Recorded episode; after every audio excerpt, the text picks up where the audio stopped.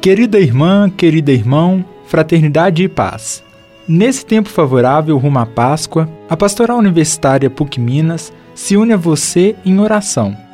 Entre em sintonia conosco neste retiro quaresmal.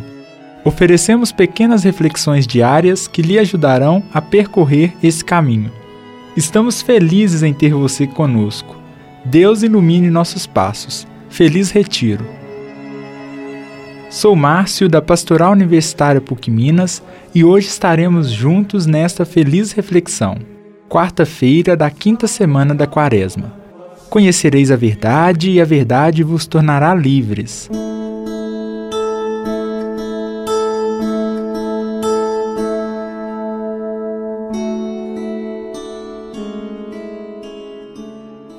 João diz no Evangelho que a verdade nos tornará livres mas, para isso, precisamos conhecê-la. Essa verdade não é um dogma, e sim um caminho. Esta verdade nos é revelada pela humanização de cada uma de nossas ações. A verdade está, em primeiro lugar, no ser. Nós, portanto, precisamos ser verdade. O próprio Jesus nos ensina que Ele é a verdade, não tem a verdade. A verdade não é um objeto ou um bem que devemos portar, a verdade é um modo de viver, de ser, de se doar.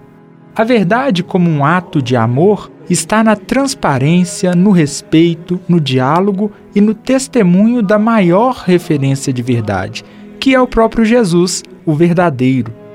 Veja, Jesus, sendo referência desse humanizar-se, sendo ele mesmo a verdade autêntica, se revela verdadeiro.